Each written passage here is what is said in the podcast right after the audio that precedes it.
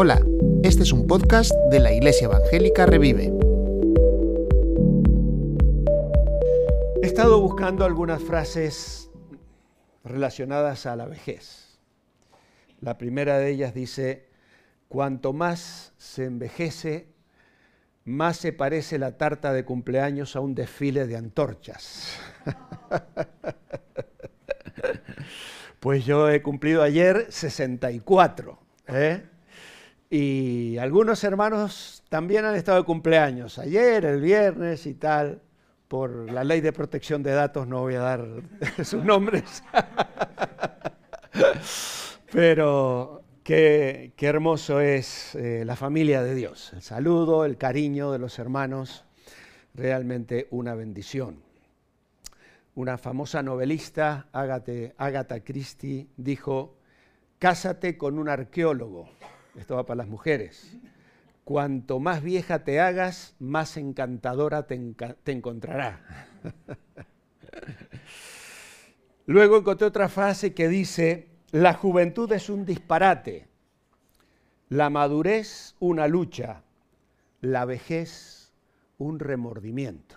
Vaya, qué triste, ¿no? Realmente triste, frustrante llegar a esa etapa. Y alguna vez os lo he contado, tuve la experiencia con 14, 15 años, ir sentado en un viejo Rambler de aquellos argentinos y un hombre ya jubilado y muy, mayor nos dijo a mí y a mi mejor amigo que íbamos junto a él, no desperdicéis vuestras vidas como ya la desperdicié yo. Jamás olvidaré aquello, qué triste. Llegar a viejo y mirar hacia atrás con remordimiento. Alguien dijo, la, la vejez no es una carga, es una oportunidad para compartir la sabiduría y la experiencia acumulada a lo largo de los años. Es una frase más positiva. Alguien dijo también, envejecer es como escalar una montaña. Mientras se sube, las fuerzas disminuyen pero la mirada es más libre, la vista más amplia y serena. ¿eh? Tengo varias aquí. La verdadera belleza de la vejez radica en la aceptación de uno mismo y en la confianza en la propia experiencia. Las arrugas son testigo de una vida bien vivida y de momentos inolvidables. ¿eh? Qué bonito, qué bonito. El paso del tiempo nos enseña que la juventud está en el espíritu, no en los años. La vitalidad y la pasión por la vida son el verdadero secreto para mantenerse joven. Son frases bonitas, algunas negativas, otras algo chistosas, pero creo que es bueno que las tengamos y nos ayudan a entrar en el tema de esta mañana. La idea principal que el Salmo 71 nos deja, luego lo vamos a leer, es la siguiente. El Salmo 71 es un hermoso poema que resalta la confianza en Dios y la fidelidad, su fidelidad a lo largo de la vida. Es un canto de confianza en Dios desde la juventud hasta la vejez y un llamado a la alabanza y gratitud por su fidelidad y protección constante. Aborda básicamente cuatro temas principales. Este salmo de 24 versículos, pero en ellos el salmista lo primero que hace es pedir socorro a Dios. Luego hay una petición de que Dios juzgue a sus enemigos. Luego hay una alabanza a Dios por el pasado, el presente y futuro.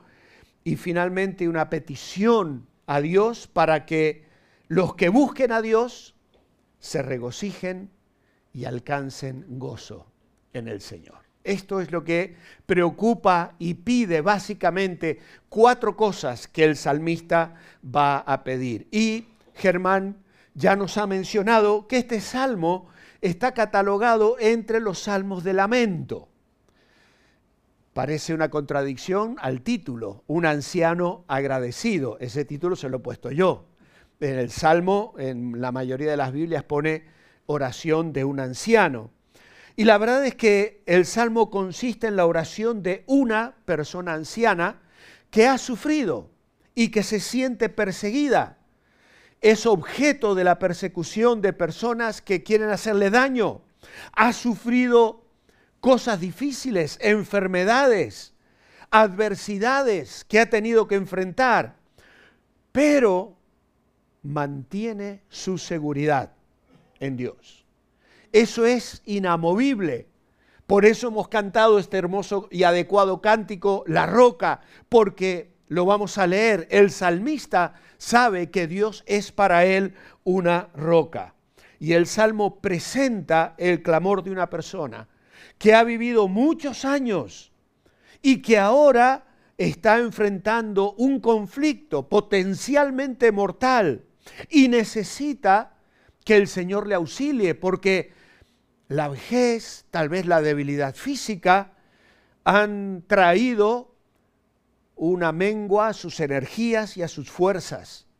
Y entonces lanza un pedido de auxilio porque no quiere quedar defraudado. Así que con esta idea en mente, vamos a la lectura del Salmo 71 y lo voy a leer en la Reina Valera 60. Dice el Salmo así, en ti, oh Jehová, oh Señor, como me gusta a mí decir, me he refugiado. No sea yo avergonzado jamás. Socórreme y líbrame en tu justicia inclina tu oído y sálvame. Sé para mí una roca de refugio a donde recurra yo continuamente. Tú has dado mandamiento para salvarme porque tú eres mi roca y mi fortaleza. Dios mío, verso 4, líbrame de la mano del impío, de la mano del perverso y violento. Porque tú, oh Señor, eres mi esperanza seguridad mía desde mi juventud. En ti he sido sustentado desde el vientre, de las entrañas de mi madre, tú fuiste el que me sacó, de ti será siempre mi alabanza. Como prodigio, podríamos traducir como motivo de asombro, he sido a muchos, y tú, mi refugio fuerte, sea llena mi boca de tu alabanza, de tu gloria todo el día. No me deseches en el tiempo de la vejez, cuando mi fuerza se acabare, no me desampares, porque mis enemigos hablan de mí y los que acechan mi alma consultaron juntamente, diciendo, Dios lo ha desamparado, perseguidle y tomadle porque no hay quien le libre. Oh Dios, no te alejes de mí, Dios mío, acude pronto en mi socorro sean avergonzados, perezcan los adversarios de mi alma, sean cubiertos de vergüenza y de confusión los que mi mal buscan. Mas yo esperaré siempre y te alabaré más y más. Mi boca publicará tu justicia y tus hechos de salvación todo el día, aunque no sé su número. Vendré a los hechos poderosos de Jehová el Señor, haré memoria de tu justicia, de la tuya sola. Oh Dios, me enseñaste desde mi juventud y hasta ahora he manifestado tus maravillas. Aún la vejez y las canas, oh Dios, no me desampares, hasta que anuncie tu poder a la posteridad y tu potencia a todos los que han de venir. Y tu justicia, oh Dios, hasta lo excelso. Tú has hecho grandes cosas, oh Dios. ¿Quién como tú? Tú que me has hecho ver muchas angustias y males volverás a darme vida y de nuevo me levantarás de los abismos de la tierra, aumentarás mi grandeza y volverás a consolarme. Asimismo yo te alabaré con instrumento de salterio, oh Dios mío, tu verdad cantaré a ti en el arpa, oh Santo de Israel. Mis labios se alegrarán cuando cante a ti y mi alma la cual redimiste. Mi lengua hablará también de tu justicia todo el día por cuanto han sido avergonzados, porque han sido confundidos los que mi mal procuraban. Así que, aunque como hemos dicho es un salmo de lamento, yo he querido titular aquí Un anciano agradecido. Y el bosquejo que voy a desarrollar a lo largo del el devocional de esta semana, así que aquí va un mensaje publicitario a las 9 de la mañana en el canal de YouTube de la iglesia, a las 8 en el mío personal, vais a encontrar este despliegue del el Salmo. Un anciano agradecido porque se sabe refugiar. Versículos 1 al 4. Lo repite una y otra vez. Roca de refugio, Señor, en ti me he refugiado. Luego un anciano agradecido porque sabe recordar. Versículo 5, eres mi esperanza, seguridad mía desde mi juventud. Qué maravilloso es mirar hacia atrás, la experiencia de del que ha caminado tomado de la mano del Señor y ha visto su gracia y su misericordia derramada abundantemente en su vida. Y este anciano dice, desde el vientre de mi madre, tú me has sustentado, tú me has sostenido un anciano agradecido porque sabe recordar. También es un anciano agradecido porque se sabe renovar. Hay una necesidad permanente y esto es lo que él va a clamar aquí. Por ejemplo, verso 12, no te alejes de mí, Dios mío, acude pronto en mi socorro. Versículo 14, esperaré siempre y te alabaré más y más. Mi boca publicará tu justicia, tus hechos de salvación todo el día. Así que Él va a renovarse interiormente compartiendo la verdad de lo que ha experimentado en Dios, en su experiencia pasada, en su vida personal pero también se sabe relacionar. Versículo 17, me enseñaste desde mi juventud y he manifestado tus maravillas. Aquí tenemos un anciano que no vive solo, que no está aislado, que se comunica, que tiene algo edificante, positivo que decir, que comunicar a los demás. Hermanos amados, tenemos tanta riqueza en nuestra vida, el Evangelio de Jesucristo para compartir, la experiencia personal para decir a las personas lo que Cristo hizo en nuestras vidas. Y eso necesita relaciones. Tenemos que acercarnos a otras personas, tenemos que hablarles de Cristo, tenemos que compartir lo que Dios hizo, hace y hará en nuestra vida. Porque aunque el anciano se lamenta aquí porque dice, me has hecho ver muchas angustias y males, pero volverás a darme vida. Lo decía Germán, vivir la vida cristiana no es vivir de vacaciones. Vivir la vida cristiana muchas veces es estar en tribulación, en lucha, vivir con angustias en un mundo que nos provee, que nos produce aflicción. Estamos en una batalla espiritual permanente en la vida cristiana. Y este eh, salmista, este hombre, que muchos dicen que era David, otros dicen que no, no lo sabemos exactamente, se afirma en ese Dios que le ha sostenido en el pasado y que volverá a renovarle, que le levantará incluso, dice, de los abismos de la tierra, aquel lugar donde él se sentía. A veces nos sentimos nosotros así. Muchas veces nos sentimos en el polvo, como dice el Salmo 94. Mi vida está entre leones. Estoy, Señor, tirado por el suelo, pero tú sigues estando en el trono. Él sigue reinando, Él sigue teniendo el control y Él dice, aumentarás mi grandeza y volverás a consolarme. Él sabe que desde su angustia y su dolor hay uno que sabe secar las lágrimas,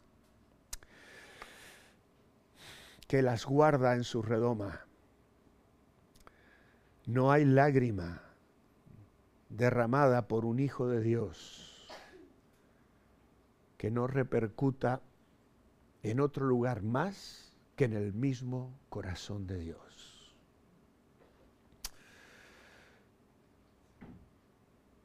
Ese es nuestro Dios. volverás a consolarme. Y finalmente el salmista sabe alabar, sabe alabar. Verso 22, te alabaré con instrumento de salterio, oh Dios mío, tu verdad. Cantaré con el arpa, mis labios se alegrarán cuando cante a ti mi alma, la cual redimiste. Cuántas cosas preciosas. Por eso hablamos aquí de un anciano agradecido. Venid conmigo al Salmo 92, por favor. Salmo 92 y el versículo 12 al 15 tenemos aquí una promesa. Dice, el justo florecerá como la palmera, crecerá como cedro en el Líbano, plantados en la casa de Jehová, en los atrios de nuestro Dios florecerán. Y aquí está la promesa, aún en la vejez fructificarán. Estarán vigorosos y verdes para anunciar que el Señor mi fortaleza es recto y que en Él no hay injusticia. Esta es una promesa maravillosa. Hermanos, la mayoría de las bendiciones espirituales de Dios nos llegan en forma de promesa. ¿Por qué las ofrece Dios así? Porque nos ama demasiado. Si Él nos bendijera sin que nosotros lo buscáramos, entonces no nos deleitaríamos en las bendiciones, en las bendiciones dentro de la relación con Dios.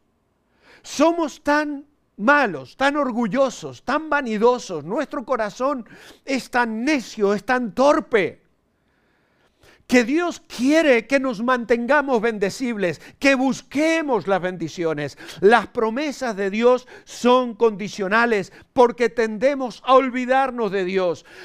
Tenemos que apropiarnos de esas promesas. No hay nada automático en la vida cristiana. Y si tú no quieres acabar tu vida cristiana agotado, vencido y seco, tienes que hacer lo que hacía el salmista, refugiarse en Dios, renovarse en Dios, venir a los pies de este Dios para encontrar en Él todas estas cosas, el recuerdo, la memoria de lo que Dios ha hecho. Y eso te enfoca para esperar aún cosas mayores que Dios puede hacer en tu vida. Y esto, el acabar vigoroso y verde en la vejez, es la promesa que Dios nos hace, pero la tenemos que buscar la tenemos que pedir, la tenemos que anhelar. ¿O es que crees que Dios ya no tiene más que cumplir en tu vida? El propósito de Dios es un fin, una vejez bendecida para una vida bendecida. Para una vida bendecida. La Biblia abunda en testimonios de hombres y mujeres que en su edad avanzada dejaron un testimonio de fe y disfrute de Dios. Y no es posible en esta mañana hacer mención de todos. Abraham, por ejemplo. Jacob, vaya Jacob. El Dios le decía a su hijo José, que me ha pastoreado hasta este día. Ya ha entrado en una ancianidad muy, muy, muy anciana. Él dice, el Dios que ha sido mi pastor a lo largo de todos mis años. El Dios de que luego el Salmo va a decir, el Dios de Jacob. Dios se hace llamar así, el Dios de Jacob. Y hermano, si Dios, el Dios de los cielos, se hace llamar a sí mismo el Dios de Jacob, puede ser también tu Dios y puede ser el mío. El Dios de Walter, de Germán, de Sam, de Abraham, de Lolo, de Benito, de cualquiera de los que estamos aquí. Porque Jacob, yo sé que a algunos le tenéis un cariño especial, pero tenía lo suyo, ¿eh? Y sin embargo, Él experimenta el cuidado, la dirección, la guía de Dios. Y podríamos seguir luego con José, con Moisés, con Josué. Cuando ya ve que la tumba para él está preparada, llama a todo el pueblo y hace un desafío. Escogeos hoy a quien sirváis. Yo y mi casa serviremos al Señor. Caleb. ¿Qué hizo Caleb? Mis fuerzas son las mismas que cuando con 40 años pisé esta tierra y Dios dijo que me la daría y me voy a levantar para conquistarla. Samuel, David, Simeón en el Nuevo Testamento, cuando encontramos aquel anciano que sostiene al bebé entre sus brazos, Ana, Noemí, la suegra de Ruth en el Antiguo Testamento, mujeres que en su edad anciana dejan un testimonio de fidelidad, de confianza, de amor a Dios y de cumplir el propósito y la obra de Dios en sus vidas. Y podríamos seguir con Pedro, Juan, Pablo, al llegar al final de su vida. He acabado la carrera, he guardado la fe. Por lo demás me espera la corona de justicia que el Señor dará a todos los que aman su venida. Qué hermoso, hermanos. La vida cristiana, del creyente, del hombre de fe, de la mujer de fe. A medida que los años nos van ganando, vamos creciendo y podemos servir a Dios y podemos tener una vida, una vejez llena de satisfacción. ¿Qué es envejecer? ¿Qué es envejecer? Bueno, ya sé que algunos estáis comenzando a pensar en los medicamentos que tomáis cada día o que tomamos cada día. ¿eh? Pero básicamente envejecer es el proceso de avanzar física, mental y emocionalmente hacia la madurez. Hacia la madurez. Santiago 1.4 dice, mas tenga la paciencia su obra completa para que seáis perfectos, maduros y cabales, sin que os falte cosa alguna. En el Nuevo Testamento madurez traduce una palabra griega que significa completo crecer mental y espiritualmente. Hebreos habla de eso en el capítulo 5, que el alimento sólido es para los que han alcanzado madurez, los que tienen los sentidos ejercitados en el discernimiento y el bien del bien y del mal. El propósito de Dios para el proceso de envejecimiento es llevarnos a la madurez espiritual. Él quiere que nuestra fe se profundice y se desarrolle nuestra dependencia en la presencia permanente de Cristo. Eso es lo que Dios se propone. Efesios 4:13 lo dice, hasta que todos lleguemos a la unidad de la fe y el conocimiento del Hijo de Dios, a un varón perfecto a la medida de la estatura de la plenitud de Cristo. El creyente es una persona que a medida que envejece siente que acumula experiencia, acumula juventud, acumula madurez espiritual, tiene discernimiento, comunica, transmite su dependencia, su amor, su fe en el Señor. Ahora, vamos a situarnos. ¿Cuáles son las etapas del envejecimiento. Bueno, voy a compartir con vosotros unos apuntes de mi biblioteca de consejería pastoral. ¿Cuáles son las etapas de envejecimiento? En Eclesiastés 12 tenemos allí una descripción negativa de cómo la vejez comienza a clarearnos el pelo, a que se nos caigan las muelas, que se nos rompan los dientes, y hay algunos dentistas por ahí que se sonríen, y va, va la cosa este, mostrando que vamos debilitándonos. Y Eclesiastés dice, acuérdate de tu Creador en los días de tu juventud, antes que vengan los días malos y lleguen los años de los cuales digas, no tengo en ellos contentamiento. Hay una etapa que es la primavera de la vida. Esta etapa su edad aproximada es la de los adultos jóvenes, de 20 a 40 años. 20 ¿eh? a 40 años. Las características de esta etapa es la búsqueda de la realización personal, la cima de la salud y de la energía. Hay ganas, hay proyectos, hay eh, ganas de pelear, de alcanzar objetivos. Ahí está toda la fuerza y la madurez de ese adulto se expresa en la confianza, en la confianza que esa gente tiene, matrimonios jóvenes, uno los ve confiados, emprendedores, con sueños, con ilusiones. Pero esto no es para alimentar el orgullo, la capacidad personal. Es la confianza que fluye de Proverbios 3, 4, 3, 5. Fíate del Señor de todo tu corazón y no te apoyes en tu propia prudencia.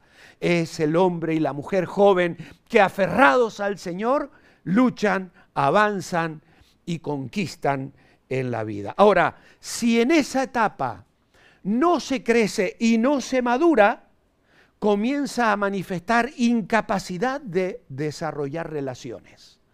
No hay amistades, luchas, peleas, conflictos familiares, conflictos en la iglesia, conflictos con los vecinos, conflictos con los compañeros de trabajo. Pierde las oportunidades que Dios le ha dado en la vida. Y en realidad puede suceder lo que dice el Señor en la parábola del sembrador, que la buena semilla cayó entre espinos porque oyeron, pero oyéndose los afanes y las riquezas, los placeres de la vida, no han dado fruto. ¿Estás viviendo esa etapa? ¿Cómo la estás viviendo la primavera de tu vida? Luego viene el verano. El verano, a algunos se nos está acabando. La edad aproximada son los adultos medianos, 40 a 65 años. Mi tarta de ayer hubiera necesitado 64 velitas, pero ya le dije a Ali que no, que ponga, no ponga nada. a mi íntimo amigo en Argentina, que, que me lleva dos o tres años, y él cumple en abril, le suelo decir, oye, ánimo, que desde aquí se veía el resplandor de las velitas de tu tarta. 64. Bueno, adultos medianos entre 40 y 65 años. Las características son los años para invertir tiempo y esfuerzo ayudando a otros. Son años de creatividad, años de productividad y la medida de madurez se expresa en el desprendimiento. Son personas que dan, personas que sienten que tienen la oportunidad de servir, son personas que han entendido el mensaje del Evangelio después de leer Romanos 12, 1 al 12 y entran luego en el capítulo 12 y entienden lo que dice Dios Presentad vuestro cuerpo en sacrificio vivo, santo, agradable a Dios, que es vuestro culto racional. Y viven la vida en el altar, sirviendo y viviendo para la gloria de Dios. Y dice Filipenses, nada hagáis por contienda o por vanagloria, antes bien con humildad, estimando cada uno a los demás como superiores sí mismo. Es la época del servicio activo, gozoso, invirtiendo en la vida de otros que le comienzan a ver para seguirle que le ven como un ejemplo, adolescentes, hijos, jóvenes en la iglesia, liderados por otros matrimonios, otros hermanos en esa etapa preciosa de la vida. Y no matrimonios, también hay personas solteras, útiles y que bendicen a otros con su ejemplo de fe y de testimonio. Si no se madura, se vive como un esclavo, hay nervios, se vive la crisis de la media vida, la mal llamada de los 40, 45, 50 y 15, ¿eh? y produce inmadurez. El hombre de doble ánimo es inconstante en todos sus caminos, dice Santiago 1.8. Luego llega el otoño. el otoño. El otoño ya es para los adultos mayores, de 65 a 80 años. Hay algunos que están ya levantando y diciendo presente. ¿eh? Las características es el tiempo de entregar el liderazgo y el control a los que vienen detrás. Son años también de declinación física, donde comenzamos a tener goteras, como solemos decir. Y la medida de la madurez es la aceptación. Personas que aceptan las situaciones de la vida. Como Pablo dice, he aprendido a contentarme, cualquiera sea mi situación. Si no hay madurez, se cosecha el rechazo de los demás. Hay, personas que en esa etapa de la vida muestran un corazón endurecido hacia Dios, como los corazones que describe Pablo en Efesios 4:18, teniendo el entendimiento entenebrecido, ajenos de la vida de Dios, por la ignorancia que en ellos hay, por la dureza de su corazón. Qué triste entrar en el otoño de la vida y vivirla de esta manera frustrante. Y finalmente está el invierno. El invierno que son a partir de los 80 años. Años de dignidad y de respeto. Tiempo de recibir la ayuda física de otros. Y la medida de la madurez en esa etapa es la sabiduría la sabiduría. Job 12 dice, en los ancianos está la ciencia y en la larga edad la, inteligencia. Si llegas a esta, a esta etapa de tu vida y no has madurado espiritualmente, cosecharás la pérdida de significado y de propósito en la vida. Enfrentar el final de tus días sin esperanza como dice el eclesiastés, aborrecí por tanto la vida porque la obra que se hace debajo del sol me era fastidiosa por cuanto todo es vanidad y aflicción de espíritu. Esa es la frustración de un hombre que mira la vida como lo estudiamos hace unos años atrás, antes de la pandemia, de ver la vida debajo del sol, sin mirarla desde el punto de vista de Dios. Proverbios 16, 31 dice, corona de honra es la vejez que se halla en el camino de la justicia. Qué hermoso, qué hermoso. Etapas de la vida marcadas por grandes cambios, por diseño divino. Los retoños verdes que nacen en primavera se van convirtiendo en el invierno indefectiblemente en ramas secas, pero aún así a medida que el cuerpo envejece, la vida que está establecida en Cristo florece espiritualmente. Florece espiritualmente. Es la promesa, hermanos. Salmos capítulo 1, verso 3. Será como árbol plantado junto a corrientes de agua, que da su fruto en su tiempo y su hoja no cae, y todo lo que hace prosperará. Amados hermanos, qué hermoso es esto. Qué hermoso es cuando uno ve hermanos que peinan canas, que van por delante de nosotros, gozándose en el Señor, comunicando su sabiduría participando y apoyando a los que vienen detrás. Hace unos años atrás, en un estudio sobre la iglesia y los cambios y la dinámica que necesita para crecer y, avanzar, hice mención de lo que había escrito un reconocido pastor. Él decía lo siguiente, era pastor y profesor, y les decía, les digo a mis alumnos que la ventaja más grande que tendrán en sus primeros años de ministerio será los santos maduros de más edad en su iglesia. Mirá qué bonito lo que él les decía.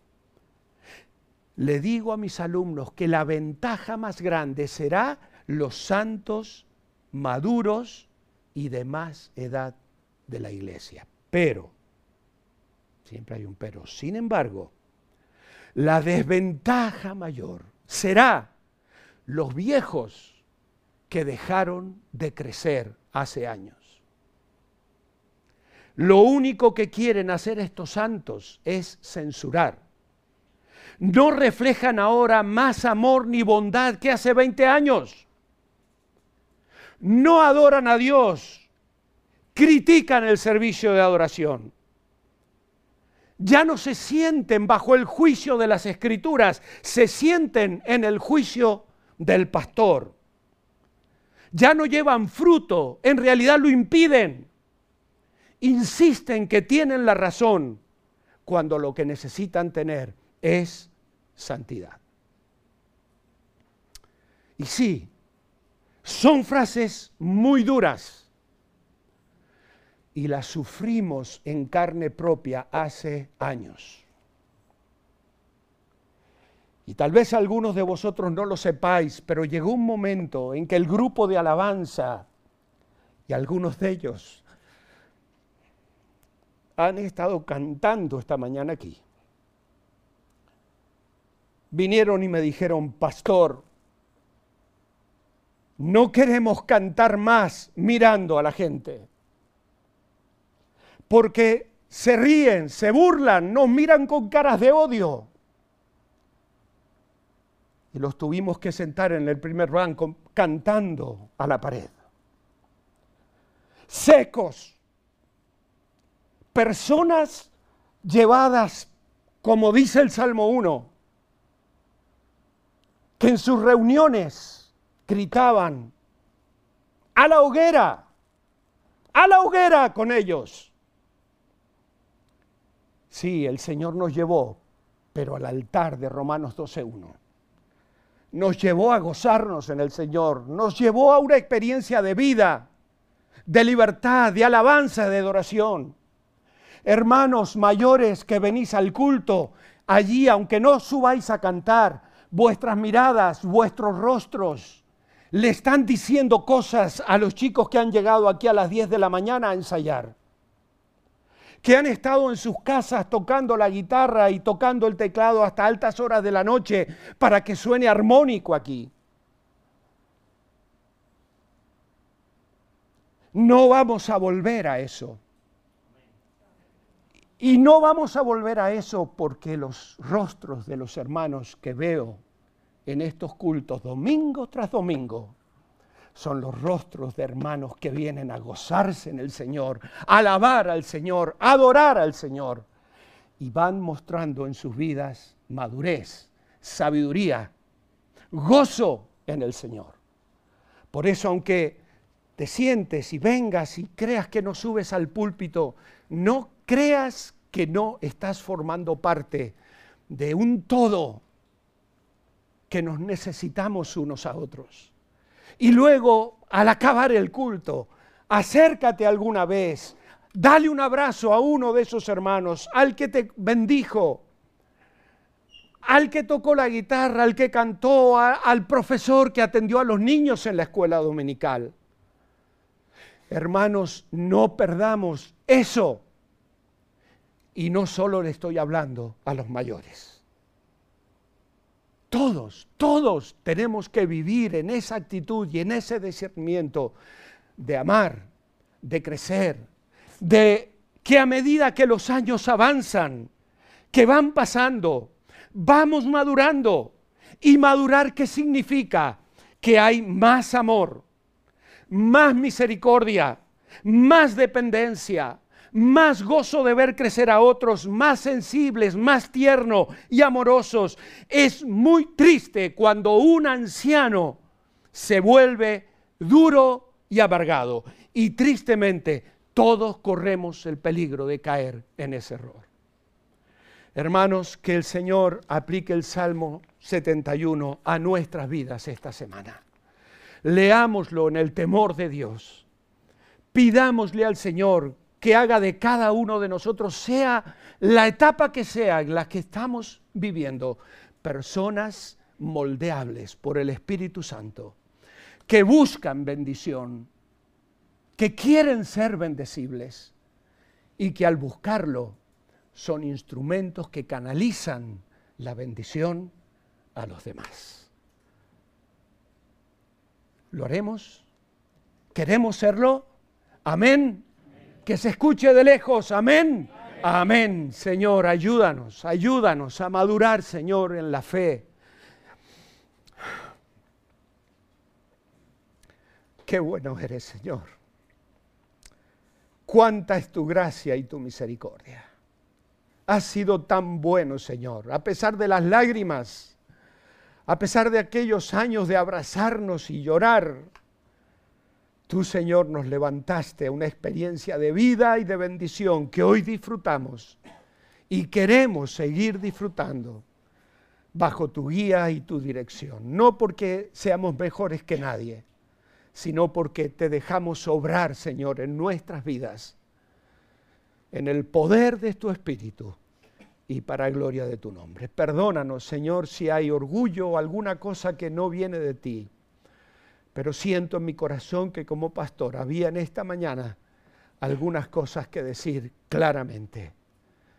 Y las he querido decir también en el temor tuyo, Padre. Ayúdanos, bendícenos en el nombre de Jesús. Amén y amén. Gracias por escuchar este podcast. Si quieres contactar con nosotros, escríbenos a iglesiaevangelicarevive.com. Puedes encontrarnos en Facebook, Instagram y YouTube.